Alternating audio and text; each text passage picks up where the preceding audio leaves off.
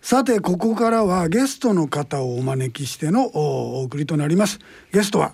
BB クイーンズの坪倉優子さんですどうもイエーイつぼやんつぼくらゆうこどでうもいらっすしごゃいまきせげんよろしゅうえー今ちょうど BB クイーンズの「踊るポンポコリン」が流れているんですけれどもありがとうございますはい、えー今回はその音楽家としての坪倉さんの原点から現在に至るまでのお話を伺っていきたいと思うんですけども実は僕、はい高校生ぐらいから知ってるんですよそうそうなね。んですよでね、えー大阪にいてる時に、うんあの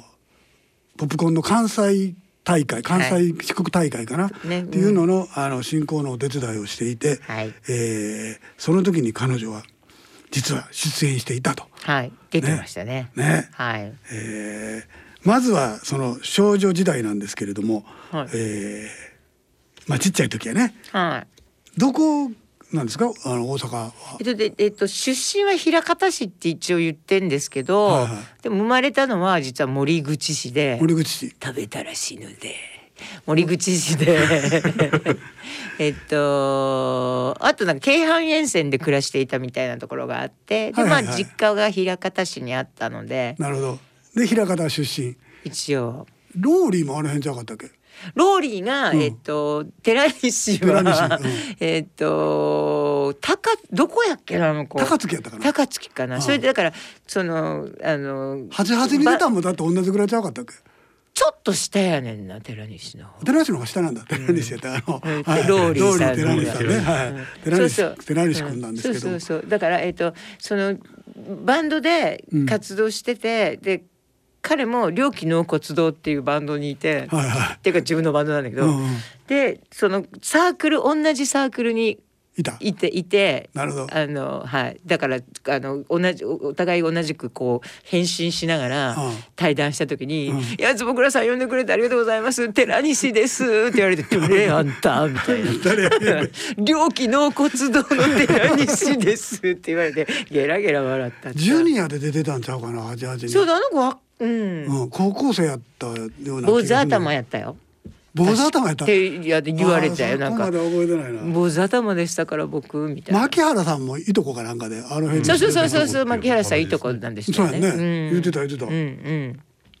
えーその 平方の ええ出身でで普段はやっぱお関西弁大阪弁普段いやでもだからもう自分 でそんなことないよね何突っ込うてるかちょっとよよくわからなくて、はあいのなんかあのちゃんと喋らなあかんなと思う時は別になんか標準語っていうか標準語で東京弁東京弁っていうかまあ、はいし喋ってるし誰かそれこそテレビとか、うん関西弁でなんとかかんとかって言ってるののテレビに「うん何言うてんねん」とかって大阪弁でツッコミ入れあるツッコミ入れた りなるほとかでも親からすれば「お前はもう大阪のネイティブちゃう」って。うんネイティブ違うってそうそうだからあ混ざっちゃう混ざ混ざっちゃうかあらそうそうそううそう、んそうやねぐ大っちゃ阪りして帰った時には変な大阪そうそうそう弁あ変なそ大うそう阪弁やって言われるしねそうそうもう何弁喋ってるのか分からへん、はい、じゃあ今日は関西弁どっちでも大阪弁どっちでもはいどっちでもねどっちでも来いはいまず、えーはいじゃあそのちっちゃい時のはいどんな女の子でしたかどんな女の子でしたかっていう少女時代どんな女えっ、とあまあ落ち着きのないお調子者で 出たがりで出たがりでもう体体育祭とか文化祭とかに走り回るようなはいはいクラスに一人おる世話焼でき歌ってでたりとかバンドやったりとかそういうことをしてたしてたしてたしてたうんうん。やっぱりだからあれあの音楽家になりたかっいやなんかねだから子供やから漠然とやっぱり、あのー小中まあだから中学ぐらいですね桃江ちゃんとかピンク・レディー見てあー歌って踊れる人になりたいとは思っていたましたなるほどそうテレビ出たいみたいテレビ出たいとかっていう感覚は全然ないんですよな。あでも歌って踊れる人にな りたいなりたかった、えーああそうか桃江ちゃんとかの時代やねんね、そうそうそうやね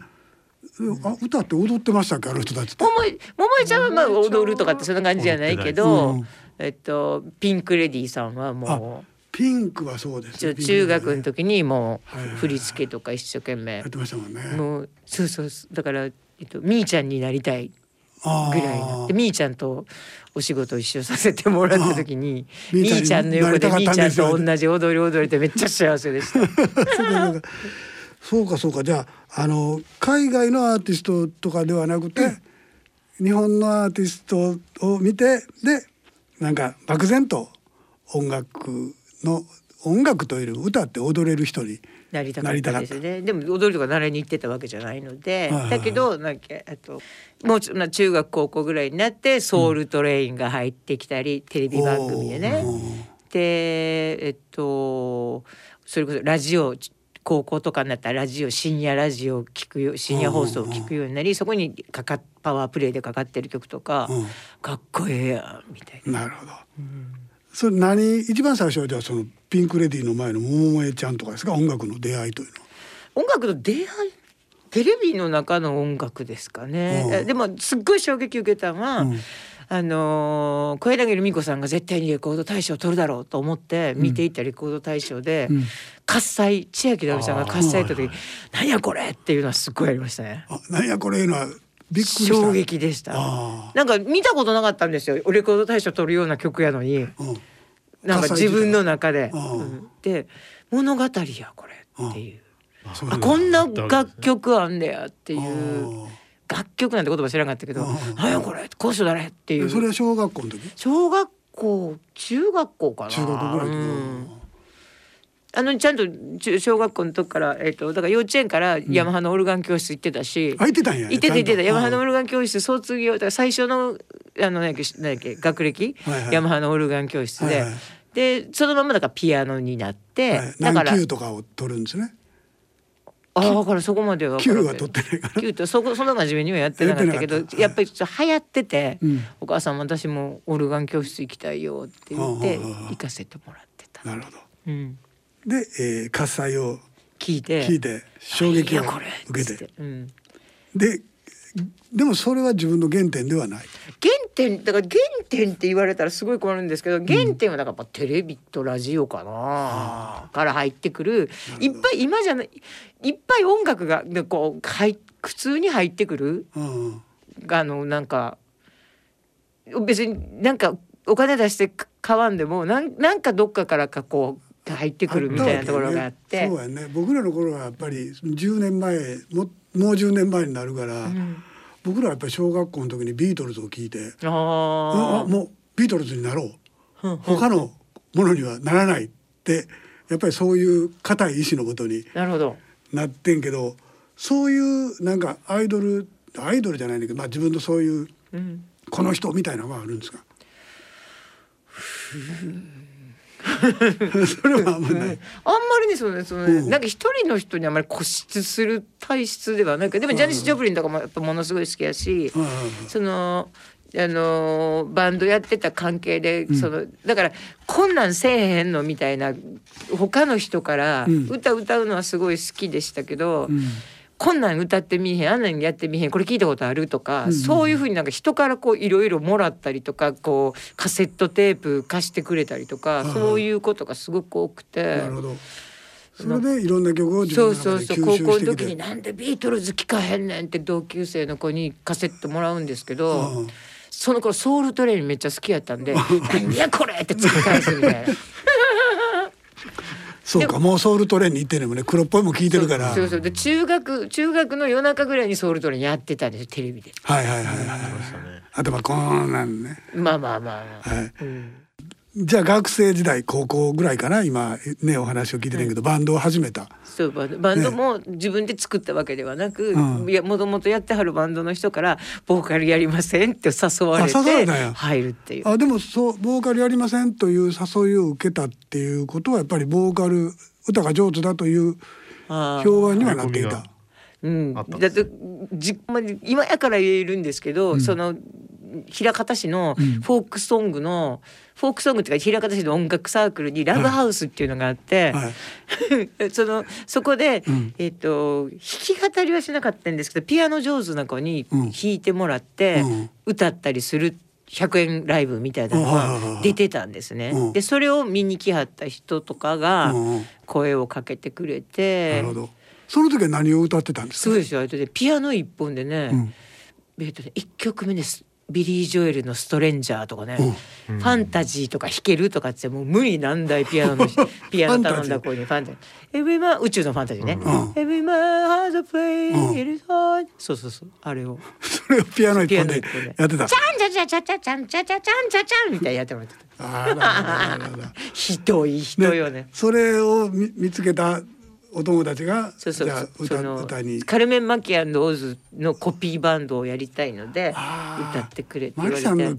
いやまあだからもうマキさん今でもたまに下北でお見かけするんですけど、はいもう見るたんびにカルメン・マキさんと、んえっ、と世良正則さんだけは直立不動になる ね今でも「おはようございますお疲れあおは様よですうございますそうかセラさんもそうなんだ、あ」アイドルやったからね。あマキさんは僕なんもうすぐ結構前やけど仕事を一緒にしてやっぱりねあの時代の人やからやっぱり貫禄あるというか、いやもうなんか普通の芸能人の人でもないしなんか、なんかあロックロックボーカリストなるほどであんな風に歌えるに、まあ、彼女って多分血が混ざってはんねやと思うんですけど、うんうあんな声であんな風に歌える人日本人にいてなかったので、ううんん、そうやねそれでフォークやってはったのにロックになってそうそうっていねフォークっていうかね、うんそれでなんかなんだっけあのお芝居とかもね、うんやってはったからあのあのはい誰やっけ天井桟敷とかそうそうあの天井桟敷とかあっちの寺山谷し寺山さんのね寺山修司さんだよね。うんそうですかじゃあいろんな人に影響を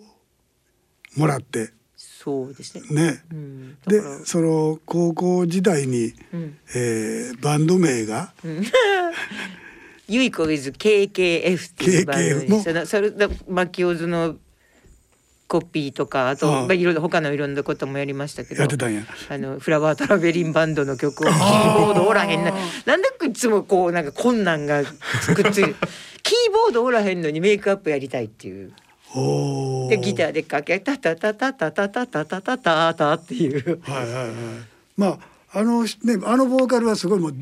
声が高いから城山中さん、ね、はい城山中さんね、で、えー誘われたのにもかかわらず「ゆいこそうな WithKKF」っんて言っでて自分の名前がトップに来てたんや私が決めたわけではない。決めてくれはったんやそうそうそう立ててくれはったそんうだからや、ね、 KKF っていうのはただ KKF& ゆい子でも何でもいいんですよってことでいやいやこれはやっぱボーカルが頭でなくてはならない。ああ、JFK バンドとかいうのあったけどなそなんとかこういうこれをそれ K まあいやいやはい。そ片れは名前の、そう名やね前のあれ頭文字ね頭文字ですようね。んうん小谷君と小山君と福本君と私やった。小谷君 と KKF。 KKF なるほどどう元し気てはかるんでしょうなねみんねな、今でも音楽やってはんのでしょうかやってそうですけど。ね、えー、そういう人たちのための音楽そうなんですよねあの僕ら大人の、すね、ねバンドクラブみっんていなうでのやっもてるので先輩とか友達とかでもみんなバンドまだやってる人いっぱいいてましたいます高あー校の時の素晴らしいなうんあのー、ゆいこさんはその後おまあ高校ぐらいからか、はいちょうど僕があの大阪にまだいた頃に関西ポップコーンの関西決勝とかね、はいはいその辺からあのちょっとずついろんなところへ出てはいきたわけですよね。はい。あのそういう大きなステージに立ったのはポップコーンとかが初めてですかそうですよね、きっと。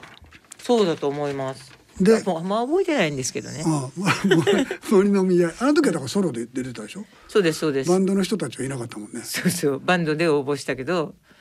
っていうなんか大人の事情です。 大きな声では言えんけど、うんバンドで応募してんけども、出たんは私ソロだでけやっしたた。。ああはい。それねいろいろね藤原さんあるんですよ大。人の事情が大ね人の当時の、はい。えぐい大人のはい事情。ちょっとあの東京行くのに4人やったら旅費もないから1人だけ来てくれへんとかねなんかそういうのがもう最近は まああんのかなちょっと分かりませんけども、えーそれで、えー仕事としてはだからいろんなスタジオミュージシャンとかコそうーですラスとかねそうですツアーサポートとかをやられたんですけど原点はそのポップコーンの関西決勝はい。関西四国決勝っていうのかな、でグランプリを取ったのが16歳十十だから十八歳、十七歳、 17歳まあ八歳かな。それ、それぐらいの頃。はい。お、関西決勝で二回グランプリ取るの、一回グランプ一リ。 回しかグランプリ取ってな取くってて、ないですそねれでつ妻恋に行ったのが2回であで2回目そうかにそ出うかた時のうんグランプリが、あのアラジンさんであー完全無欠ドロッケンローラーってやつで。高原さん高原さんで、はい今メロディーすげえいい加減に歌っちゃ歌っちゃってごめん高原 さんそれでああいうすごいあのコメディコメディコメディ的なはいバンドがうんグランプリ取るようなコンテストなんかもう出たくありませんっつって、って言ってしまったよねうん関西のあのあの大なるほど阪のヤマハの人にその何年か後にあんなことが起こるのにそのその10年後に 踊るポンポーリン歌ってる、言うて踊るポンポーリン歌ってるんですけど歌ってんのに、えー、その時は、えーそうそうあんな真面目に曲作ってんのにみたいなこのでだからってふざけて作ってるわけでも何でもないのになるほど子供だからさなるほど、それで、えーポップコーンは一応おーそう妻恋には2回出たけどもちょっと一回大阪へ戻って、バンドをやったりするんですね。うんいやってっていうかその、えっ、ともうなんかじゃあアルバイトとかしてんどうしようかななんつって、まあ、うんバンドもやってたし、うんうんそれでえっ、と山花の人がすごく心配してくれて、うんうんあの桑名春子さんっていう大阪在住の桑名正弘さんのうん妹さんね妹さんの、はいが、えっと、バンドでサイドボーカルみたいなコーラス的なことができる女の子を探してるんですけど、んうんオーディションやありますけど行きませんかってはいはいはい教えてくれて「行く行く」っつって、うんうん大阪のその頃桑名さんが持ってたあのゴーストタウンっていうライブハウスに、ゴーストタうん、南、ね、南、アメリカ村やったっけうん、アメリカ村じゃなくて、なんか、なんか心斎橋と難波の間の間あぐのらい商店街はいはいはのいちょこっと入ったとこにあなるっほどて。そこででそこで、そこでオーディションという名のもう。もう、ひと、ひと節歌って。合格って 言わ合れ格て。それはしばらくやったんですかまあまあ、あの、いろいろ、あの、あったんですけど、でも、でも、結局、春子ちゃんに拾ってもらって、うんそれで。だから、桑名正弘さんの仕事だったり、アン・ルイスさんの仕事だったり。はいはいでそこから派生して、あのそれこそ春子ちゃんが東京にひお引っ越ししちゃったもんで、はいはいそれでゆい子もよかったら出ておいでみたいな感じで行ったり来たりしそてれてで東京に来たんだ春子ちゃんと二人で白龍さんがまだうん今でもやってると思いますけど白龍さんのアルバムのコーラス一枚お手伝いしたり、お手伝いしたりまあお金ももらいましたけど。なるほどしたりとかいろいろしてるうちにアン・ルイスさんが、うんあのとこう歌ったりすることがあって、うんうんそれでラセゾン出すんで、うんでラセゾン出したら売れて、うんツアー行くけどゆい子一緒行かないって誘ってくださって。あじゃあ全国ツアーはアン・ルイスささんのんとかまあそうですねアン・ルイスさん全国ツアーみたいなのに一本目はアンなのかもしれない。あー、それが8090年じ二十歳になる前です。前かまだだから80 80年代年代ですね、うんなるほどそれで東京にはいたんですねそうですね。だからあの桑名さんとアンさんがまだ一緒まだ一緒に暮らしてるって言うんだけど、ご結婚なさってるところのお家に居候してましあた。あはいはいはいはいはい、でミュージ赤ちゃんだったんですけうんうど、もんそうそうやねうおっさんですけどね。今 もおっさんですよう立派なおっさんですけうんど、はい。ゆうじくんが生まれた時そうミあュたりミュージ一歳とかでした初めて。はああそうかそうかそうか、い。そうかじゃああの関西決勝に出て、えーポップコーンに出て東京に来るかなと思ったけど一旦大阪に戻ったけども結局アン・ルイスさんとかのバックで東京に出てきた。まあまあまあまあ。はいでいいろよんいなよいよその大変なレコード大賞のバンドにああまあだってソロのレコソロでデビューもしたりあそうかとかそうかして。それ言うとかないかんそようねそうそうそうでそそれのをソロでデビューしても橋にあのクラリオンっていうカラオケとか出してる会社の CM ソングだったんですけど、はいはいはいもう橋にも棒にも売れなくて、うんクラリオンってだってメーカーであったでしょそうそうそうだからクラリオンクラリオのンねそうでしょ CM うんはいはで、でえっと。ん私言い方変クラリオンっていうあのプロ野球ニュースで1回しか流れないっていう、うんクラリオンのい CM CM あそうかの曲に選ばれ選んでもらって、うんうんそれで箸にも棒にも売れなくて、うんだけどアルバムは作らせてもらってそのアルバムで、えっと出会ったのが後藤嗣俊さんっていうベースの方で、はいはいそれで「坪谷あのレコーディングで歌ったりしないの?」っつって言ってくださって「いや譜面初見で歌えないからダメだって言われてんですよ」っつって言ったらさ「大丈夫読めなくても大丈夫」っつって、すごいレコーディングで使ってくれるようになって。うんうんそれであのまずは仮歌やんないって言って「うんあやってみたいです」っつって。ああの歌うまあのレコーディングする前にちゃんと練習もさせてもらっはいはいてはい歌ったのメロがディーの方で工藤静香さんの「抱いてくれたらいいのに」でした。あー、はい仮歌というのはそのレコーディング前にこういうメロディーですよというのを先にそうですあのご録音しておい本人よてね本人より前にそれでバンドのメンバーとかレコーディングメンバーはそれを聞きながら「あこんな感じなのね」って言いながらレコーディングをしてそうです代わりにで最後にそれはプッて消されて本人のやつが入れられてっていう仮歌僕も時々仮歌やったことあるんですけどね大阪で。そうそうか仮歌もやってたんですね結構ね。仮歌もやります。なるほどはいでえっ、とまだじゃあその90年の例のバンドに そうでまだたどりあ着んけのない。ねまだであんのまあねそんなことですね。ミュージシャンとかやったりそれこそ中島みゆきさんのコーラスやれるようになったりとか。そうやねその時にだから終わってんのよそねうそまうたそううそんうそうそう。そうかだから僕はもうポップコーンで出てきて、んでその後ずっとこっちで活動してんのかなと思ったら一旦ね桑名春子さんのバンベーカーとこのバンドにも行そうっそうたりとかしてるわけですね。レカードショップウィズハルコに一回入れてもらって、はいでまあはるちゃんとはるこちゃんと二人でうんコーラス仕事はじやややらせてもらうようになってみたいなるほどねな流れです。はい。で、えー、とソロでデビューしましたでもいろんなとこコもーやラりまスした、いろんなコーラコーラスもやりましたはい。中島さんやら、えー、美里さんやら渡辺美里さん、美里さんって渡辺ね。うん、渡辺さん。 はい。えー、それあでの、いよいよ。いよいよえっ、とだからまあいろいろでそれでえっ、と事務所をいでそれデビューした事務所を移籍しまして、うんうんえっ、とビーイングっていう会社に移ることになって、はいはい。それでそこのビーイングの会社の中で、うんあのこうレコード出すぞみたいな、うんうんそうレーベル作ってうんうん近藤房之助とか私とか、はい栗林誠一郎とか。いわゆる後に B- BB クイーンズのうん男の子の方の楽器担当の子たちも合わせて、うんうんみんなでリゾムレーベルっつってちょっと大人っぽい、ああ、それレベルが立ち上がったんだ。そうそう、はいはいはい。で、うんそういうのやるぞっつって言ってたのに、んこのあのまるちゃんの話が来て、うんうん。やったら、ドンって売れちゃっ て売れちゃってどうすんのよっつってまあ、しばらくはこれで。どうすんのねよなぜかというとあのレコーディングしたる時にあのマルチまだあのなんだっけアナログレコーダー。そうあのテープだったので。はいそれであの回転を落としてはいはい大人の皆さんならわかると思いますけど「うんオラは信じまっただ」方式だからはいはい「オラは信じまオラは信じまっただ」って取っといて「オラは信じまっただ」みたいにするみたいなのはいがはい「ピーヒャラピーヒャラ」って取っといて「ピーヒャラピーヒャラ」ってなるっていはいはいうはい状況で取ってあるのではいはい生で歌えるわけないじゃん問題が。なるほどね。うん、そのその時にゆ、うちのマスタッフが言ったのは、そううん自分で自分のモノマネすればいいじゃんって それすればいいじゃんって問題かっていうね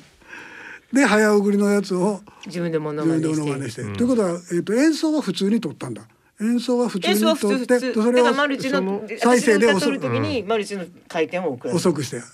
バリなんだっけわもう忘れちゃったよもう、うん遅くして、うんテンポも遅くて、うん音程もちょっと下三がって八を19で回すってやつですよ。いやーうんうん、1秒間に38秒回るやつを19で回すと音はう、まあ、オクターブぐらい下がる。あそんなに下がらないんですけど、下がらなだかいらそれ、その何パーセント落としたかっていうのが後にものすごい問題になる。あーだからそうパなんだーセンテージでなんか表示されてたらしくうんて、あじゃあもう本当にこういう適当だけで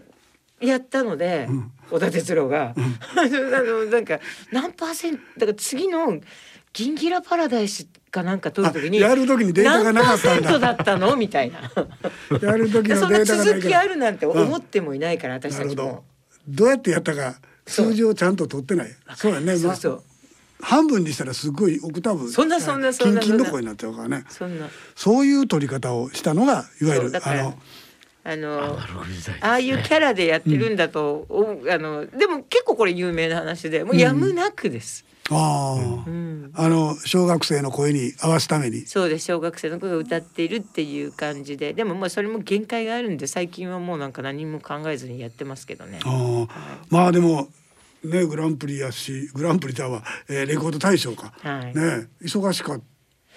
振って湧いたような忙しさんあの忙しい時はガッて忙しいんですけど、でもああやってあのカツラかぶって眼鏡かけてドレス着てみたいな、うんあのいでたちなので、であの普段の生活には何まあら影響ないし何ら影響ない、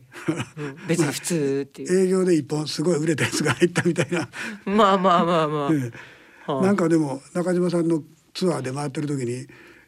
みゆきさんね、うん、みゆきさんの、あ中島さんそう中島みゆきさんのツアーで回ってる時に一本鳥が入ったとかっていう話をちらっと聞きましたけど、一本鳥うん、あの収録あそうそう終そうわっあてそれは夜会みゆきさんのそれこそ夜会の、からうん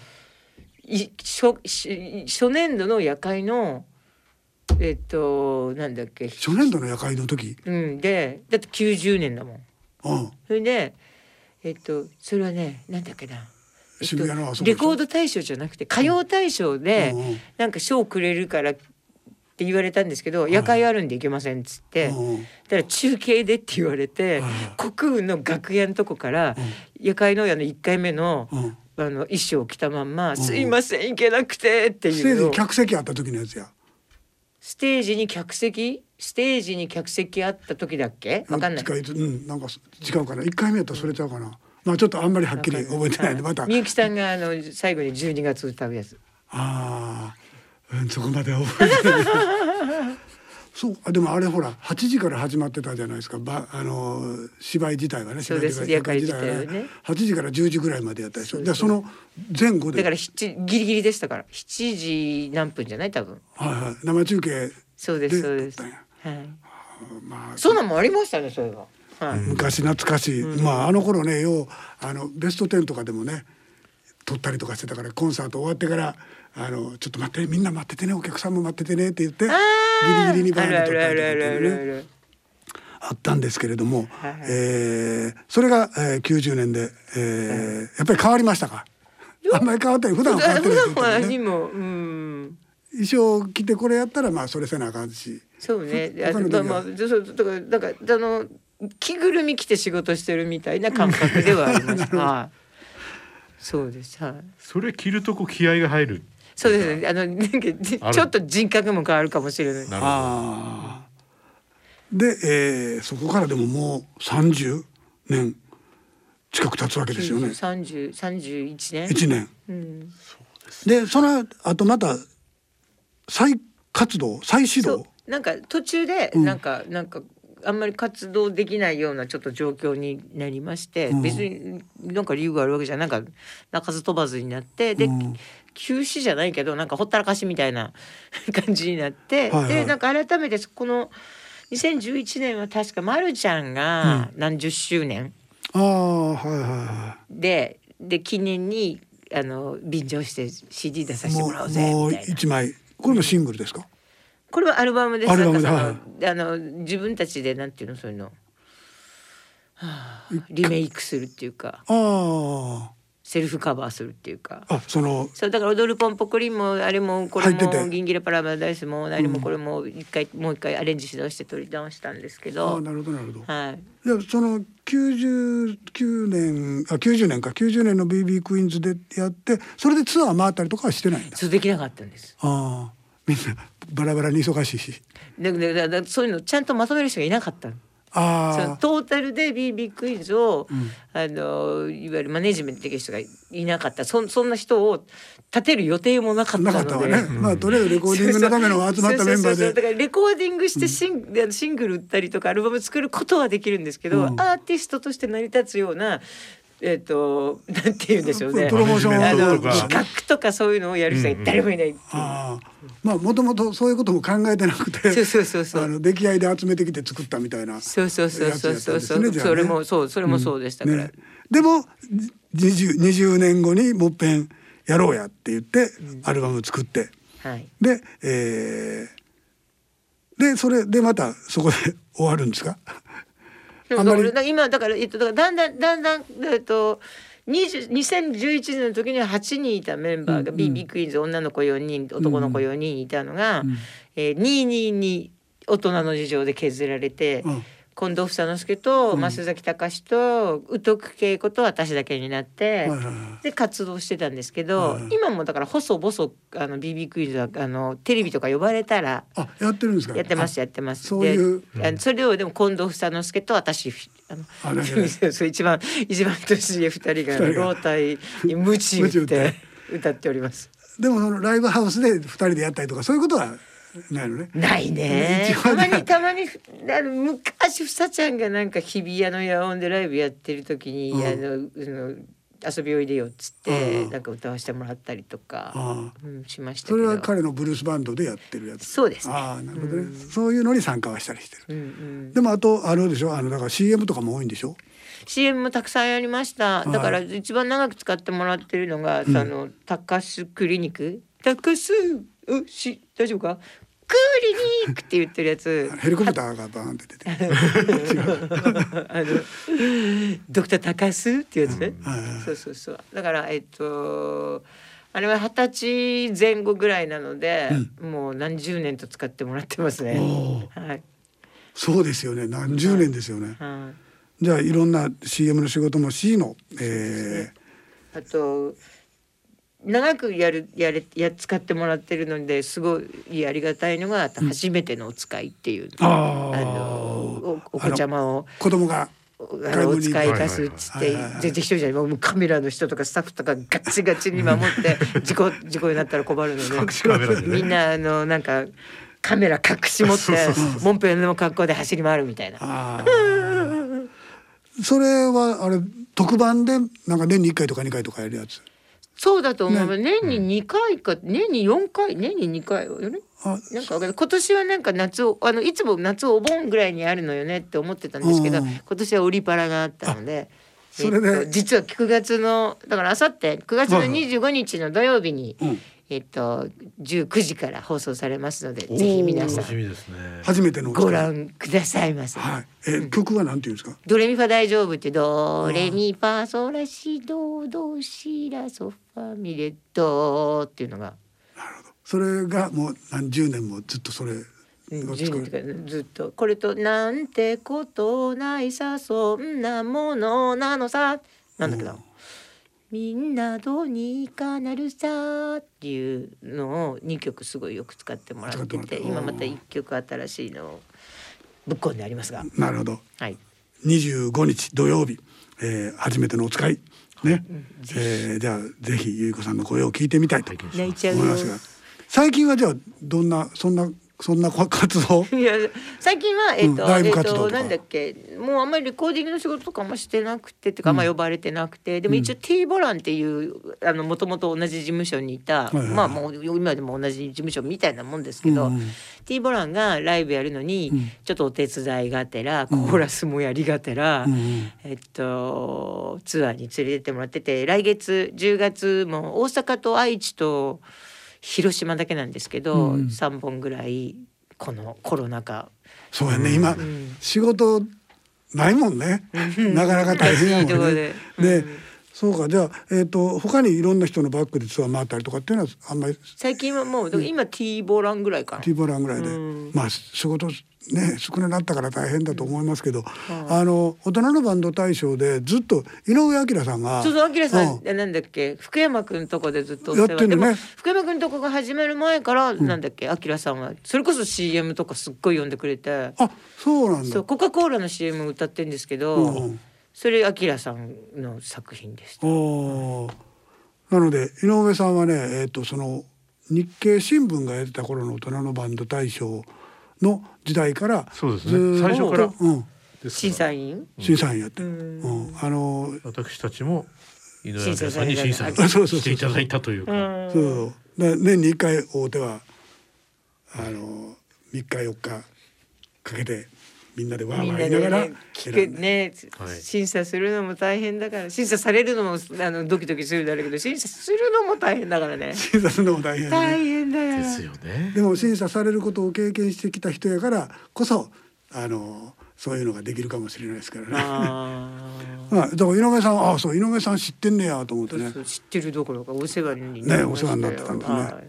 えー、とじゃあ、あのー最近はあんまりライブ活動もできてないとはいうことですが、あでえもー3月に毎年3月にお誕生日ライブお誕生日的ライブをやってるんですけど、もう2年やれてないんです。あーもうこといや今年か来年来年こそはぜひやりたいなあとの目黒のブルースアレーって東京目黒のブルースアレーっていうライブハウスで、はいはいはいはい多分毎年やってたんでなるほど絶対来年の3月はなるほどまだスケジュールは取ってないんだ、まだまだ3月だか らねうん、坪倉優い子と愉快もうもうでなも仲間たちです土日取ろうと思ったらそろそろ声かけとかんいとや土日とかも取れなくても土日は人気者が取ればいいです よ。でそれでなんかもう自分たちのお客さんであれだからなるなほんどかそうあとなんだっけもうほらお客さんも入れられないじゃないですかまだ。うんであまと配信がでカバーとか多いので配信もアーカイブ残せないっていう著作権問題もある ので。あそうありまもうねすね難しいことがいっぱいありすぎてねわからない。大変ですな、うんそうかそうか、うんえーじゃあ最後にねまたあの一曲あなんはいか。お聞かせいただきたいんですけれどもはいはい、じゃああの、えっと、それはね90何年だっけ93年ぐらいに「はい踊るポンポコリン」の後に、うん高橋真理子さんみたいになりたいのよ私」っつって自分のプロデューサーにお願いをして、うん高橋真理子さんみたいな歌手になりたい。うんうんうんって言って、えっと作らせてもらったドラマの、ドラマ「ジェラシー」っていうジェラシードラマの、はいえっと主題歌でもありました「ジュテーム」ジとュテいーうム曲を聴いていただきながらのお別れでございます。わかりました。僕 の僕のセリフまで言ってしまわれたので、えー、じゃあちょっとテーマ聞きながらお別れしましょう。えー、ここまでのゲストつ黒優子さんでした。ありがとうございましどうもたお。邪魔しました。ありがとうございました。バイバイ。